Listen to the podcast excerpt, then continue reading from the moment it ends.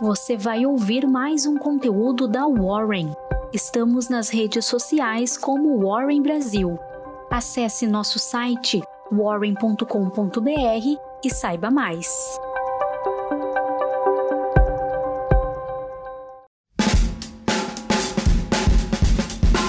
Olá, bom dia. Eu sou Ludmila, sou especialista em investimentos aqui na Warren. Estarei trazendo as principais informações de mercado de hoje, quinta-feira, dia 24 de junho. E nos Estados Unidos, hoje teremos a divulgação semanal dos pedidos de seguro-desemprego. O consenso é de 380 mil pedidos. Também é esperada a leitura do PIB trimestral e o núcleo do Índice de Preços para Gastos de Consumo Pessoal, PCE, de maio. E aqui no Brasil, o dado do dia é a sondagem do consumidor FGV mensal, para entender a predisposição dos agentes econômicos para o gasto. E a quarta-feira foi marcada pelo anúncio dos PMIs. Na Europa, o índice dos gerentes de compra veio acima do consenso, demonstrando a força da reabertura econômica.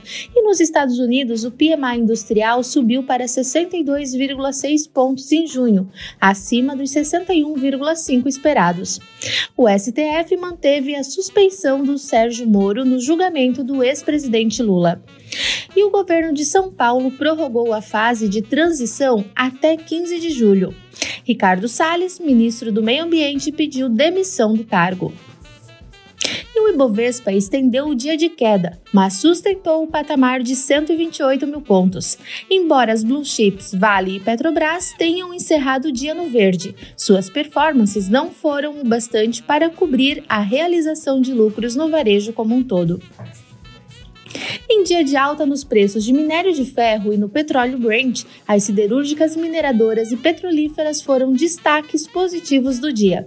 A Braskem liderou os ganhos do Ibovespa. Petrobras e PetroRio também foram destaques de alta do dia e a Vale avançou após Morgan Stanley reiterar a recomendação overweight ao papel. O banco norte-americano revisou as projeções da companhia até 2024. Segundo a coluna do Estadão, a CSN seguirá com o IPO de sua unidade de cimentos após a conclusão da aquisição da Elizabeth Cimentos.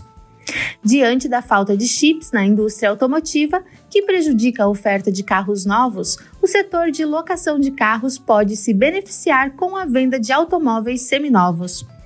Todos os papéis do setor encerraram o dia no verde. A Movida liderou os ganhos, seguido pelo grupo Vamos e Localiza. O Grupo Vamos anunciou a compra de 70% da BMB Brasil e BMB México. A aquisição da BMB irá alavancar o desenvolvimento dos negócios da Vamos, tanto na locação quanto na comercialização de veículos pesados, oferecendo soluções customizadas e de alto valor agregado para seus clientes, explicou a companhia. E o Bank of America elevou o preço da JBS para 50 reais, mantendo recomendação de compra. Com a notícia, a empresa de proteína animal emplacou sua terceira sessão consecutiva de recuperação, em fato relevante, a BB Seguridade aprovou a distribuição de 1,04 bilhão de reais aos acionistas na forma de dividendos. A data de pagamento será definida após a apresentação de resultados da companhia referente ao segundo trimestre. Além dos proventos, a seguradora comunicou a aprovação de um aumento de capital de 600 milhões de reais na Brasil Prev. E o Bradesco também divulgou o pagamento de proventos, porém na forma de juros sobre capital próprio. O valor é de 5 bilhões de reais, o que representa 49 centavos por ação ordinária e 53 centavos por ação preferencial, a serem pagos no dia 12 de julho. E destoando de seus pares, a WIS Soluções renovou máximas históricas após o BTG Pactual elevar a recomendação no papel para compra, citando a parceria com o Banco de Brasília. E a Copel anunciou que a ANEL aprovou reajuste de 9,89% em suas tarifas. E a Alupar está avaliando, ao longo de 2021, a possível aquisição de fatias detidas pela Taesa em ativos da transmissora de energia TESB, onde ambas são sócias. A empresa ainda mira parte das ações da gestora Perfim em projetos tocados em conjunto pelas companhias, buscando ampliar aportes de energia renovável. E a rede de diagnósticos Fleury declarou que está atuando para mitigar os efeitos do ataque cibernético que aconteceu na tarde de terça-feira dessa semana. A Raia Drogazil informou que o Morgan Stanley reduziu sua fatia na companhia para 4,71% de ON.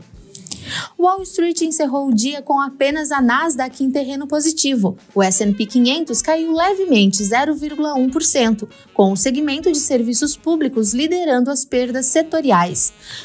E no índice concentrado em tecnologia, o Nasdaq, nomes importantes deram algum suporte para a bolsa encerrar na zona de compra. A Tesla saltou quase 5,3%, enquanto a Netflix ganhou cerca de 0,8%. O Facebook também subiu cerca de 0,5%. E no mercado de juros futuros, as taxas encerraram o dia sem direção única. E analisando a curva a termo, as taxas mais curtas de 2022 e 2023 subiram, com investidores ajustando as expectativas da Selic para o final do ano. As taxas mais longas finalizaram a quarta-feira em baixa, em um movimento de natureza técnica.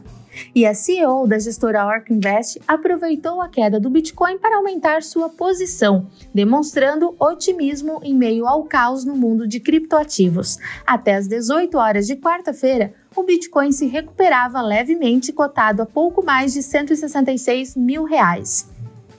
E no mercado de câmbio, a volatilidade deu as caras por aqui. Os agentes financeiros seguem repercutindo as sinalizações do Copom e do Fed. O dólar comercial encerrou o dia a R$ 4,96, um ajuste marginal de baixa de 0,07%.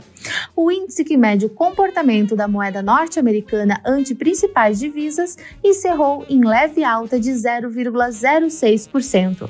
Estas foram as principais notícias de hoje. Te aguardo amanhã no nosso próximo War Call.